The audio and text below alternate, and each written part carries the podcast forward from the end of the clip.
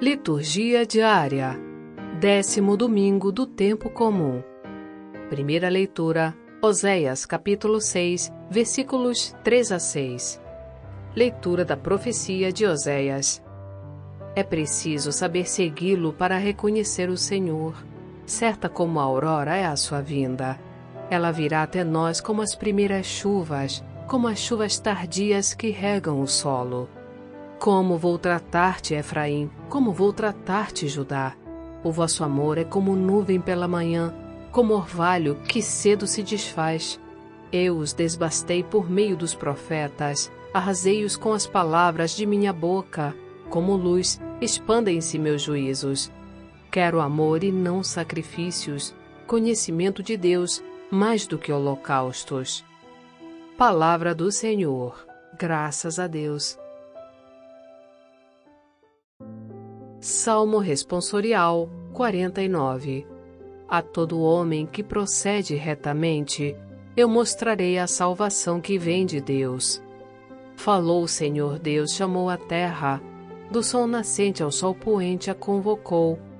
Eu não venho censurar teus sacrifícios, pois sempre estão perante mim teus holocaustos. Não te diria se com fome eu estivesse, porque é meu o universo e todo ser Porventura comerei carne de touros, beberei acaso sangue de carneiros, e mola a Deus um sacrifício de louvor, e cumpre os votos que fizeste ao Altíssimo. Invoca-me no dia da angústia, e então te livrarei e de louvar-me. A todo homem que procede retamente, eu mostrarei a salvação que vem de Deus. Segunda leitura. Romanos capítulo 4, versículos 18 a 25.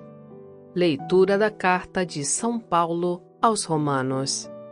Irmãos, Abraão, contra toda a humana esperança, firmou-se na esperança e na fé. Assim tornou-se pai de muitos povos, conforme lhe fora dito.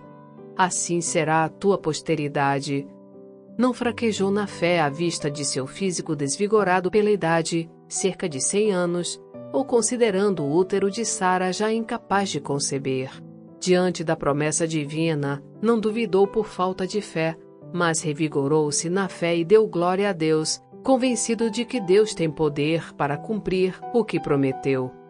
Esta sua atitude de fé lhe foi creditada como justiça, afirmando que a fé lhe foi creditada como justiça. A Escritura avisa não só a pessoa de Abraão, mas também a nós, pois a fé será acreditada também para nós, que cremos naquele que ressuscitou dos mortos, Jesus nosso Senhor. Ele, Jesus, foi entregue por causa de nossos pecados e foi ressuscitado para nossa justificação.